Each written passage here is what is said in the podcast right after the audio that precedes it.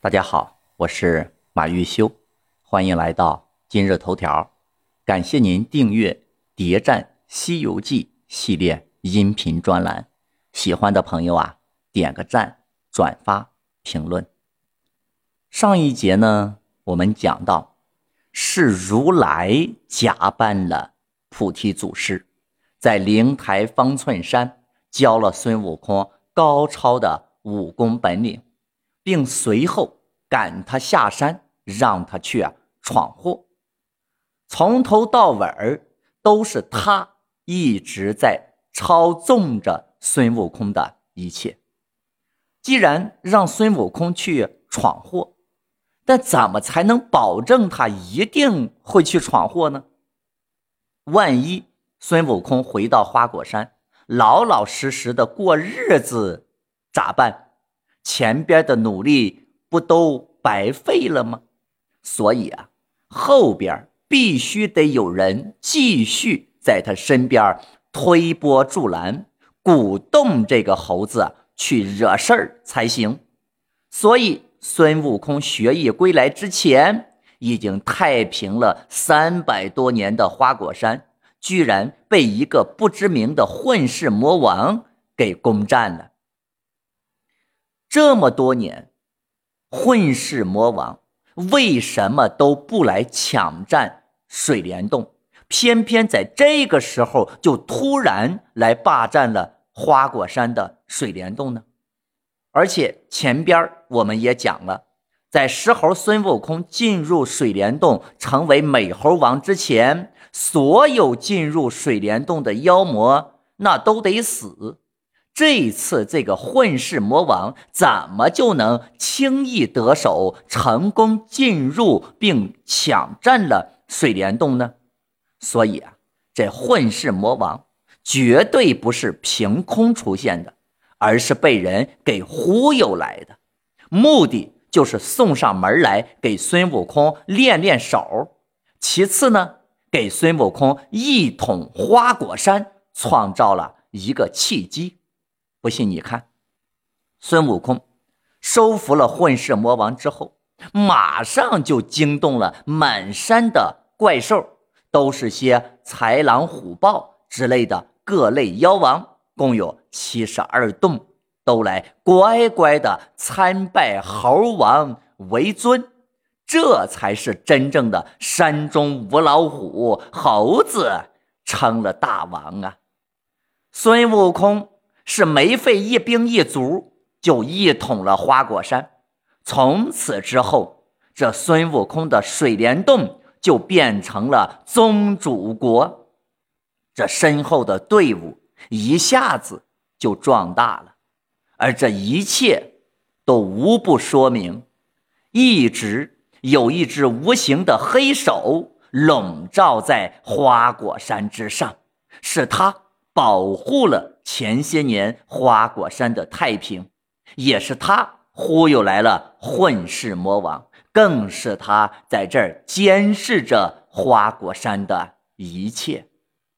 此时的孙悟空还结拜了六个兄弟，连同他自己，一共是啊兄弟七个。要我说呀，这六个兄弟后边除了牛魔王之外，都再也找不见了。这里边肯定有那么一个或者多个，就是如来安排进来的间谍，这目的就是引导着孙悟空去惹事儿、闯祸的。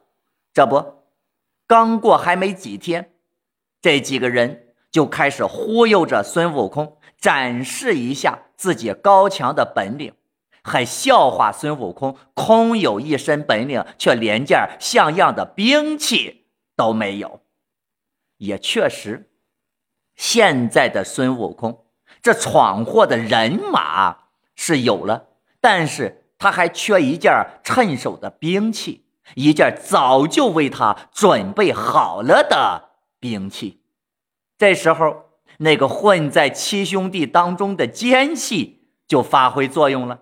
是他忽悠着孙悟空去东海龙宫借一件趁手的兵器。好家伙，去龙宫借兵器，人家那兵器是白给的吗？这明显着就是要把孙悟空带上一条不归之路啊！但是咱们单纯的孙悟空根本就不知道这些，还真的就去东海龙宫了。夜叉看到有一个猴子闯宫，急转水晶宫禀报。咱们再来看看这东海龙王的表现，很有意思。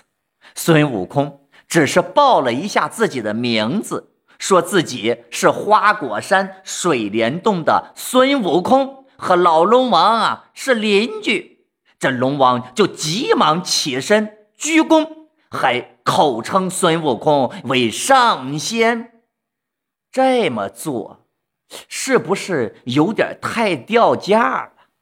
对于一个一次面都没见过的陌生猴子，你都不知道对方什么本事，哎，顶多就算个邻居吧。你好歹也是个龙王啊，怎么就在这猴子面前又是起身，又是鞠躬，呃，又是礼貌的称对方为上仙呢？这龙王为何要这么惧怕孙悟空呢？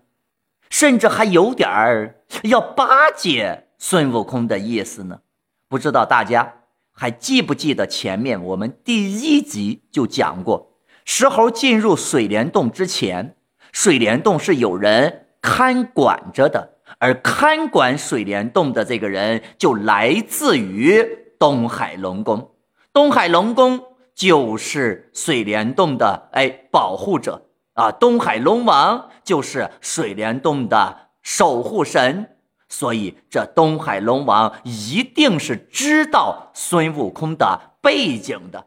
他不是怕孙悟空，他呀怕的是孙悟空背后的大人物。接着，咱们再来看孙悟空挑选兵器的过程。那脑龙王是又惊又恐。啊，送给孙悟空的几件兵器，孙悟空全都不满意。正在这个时候，龙王正为难之时，后面的龙婆就把龙王给叫过来了，说道：“大王，我发现我们这海藏中那一块天河定底的神针铁，这几日霞光艳艳，锐气腾腾，敢莫是该着出现？”遇此圣主吗？我真怀疑这龙婆是不是也是如来的人，早就跟如来串通好了，要把金箍棒送给孙悟空。这事儿估计啊，连龙王自己都不知道。藏在海底的一块神针铁，一直都是默默无闻。怎么这几天突然就开始霞光艳艳、锐气腾腾了呢？这分明是在暗示着什么呀？几天前，那不就刚好是孙悟空回花果山的日子吗？这么说吧，这孙悟空一回到花果山，这定海神针铁就开始啊闪耀，马上他的几个酒肉兄弟。开始用激将法鼓动孙悟空去趟东海龙宫借宝，而龙婆呢，又恰到好处的把这个资讯告诉了龙王。龙王想，这定海神针铁重一万三千五百斤，想这猴子啊肯定是拿不动，就领着孙悟空去了。结果这定海神针铁在龙王手里就是一根柱子。可是到了孙悟空手里，却变成了一根棍子。孙悟空让他长，他就长；让他短，他就短；让他粗，他就粗；让他细，他就细。孙悟空一个外人，怎么就能知道怎么使用这金箍棒呢？这主人东海龙王都不知道的事儿，孙悟空却知道。是不是非常的诡异呀？那么，这金箍棒为什么就能这么听孙悟空的指挥呢？难道它是人工智能产品吗？能够对孙悟空进行面部识别，或者是语音识别之类的。嗨，甭管他是怎么识别的吧，反正是孙悟空能够语音控制他。悟空十分欢喜，拿出海藏看时，原来啊，两头是两个金箍，中间呢乃是一块乌铁，紧挨金箍的地方刻着一行字，唤作“如意金箍棒”，重一万三千五百斤。这如意金箍棒的名字不是孙悟空给起的，而是上面早就本来就刻着的。那么现在问题来了，它不是定海神针铁吗？怎么又多了个名字叫金箍棒呢？这金箍棒的背后到底藏着什么惊天的秘密？这儿呀，我们还得再补充一下。《西游记》原著里面对金箍棒的描述说：“棒是九转冰铁链，老君亲手炉中断。禹王求得好神针，四海八河为定验。中间星斗暗铺陈，两头浅裹黄金片，花纹密布鬼神经，上造龙纹。”与凤传，举头一指太阳昏，天地鬼神皆胆战。这段描述告诉了我们几个非常重要的信息。首先，这金箍棒是太上老君亲自在八卦炉里面炼化的，之后交给大禹。治水用来测量四海八河的深度，治水成功之后就留在了东海。这明明是一把尺子的功能，但它没有刻度，却在上面刻着什么龙纹与凤篆。老君造的这根啊定海神针铁，真的是让大禹拿它来测水位的吗？我们来看。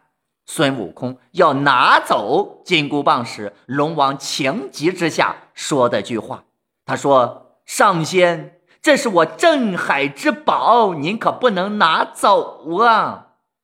对了，这根棒子它的作用不是量海，而是定海，这也是为什么它就叫做定海神针铁。”这是天庭统治四海的标志，代表着天庭的权威，相当于是个信物，所以上面才刻着龙纹凤篆。即使对龙王来说是块无用的废铁，但那也万万丢不得呀！弄丢了，天庭是要追究的。孙悟空拿走了天庭。放在龙宫这么重要的东西，你说天庭能不追究吗？所以孙悟空闯龙宫借兵器，这就完成了孙悟空下山闯祸的第一步。现在的问题是。为什么这个默默无闻、几千年无人问津的柱子，到了孙悟空手里却能变化自如，变成了威力惊人的且有灵性的金箍棒呢？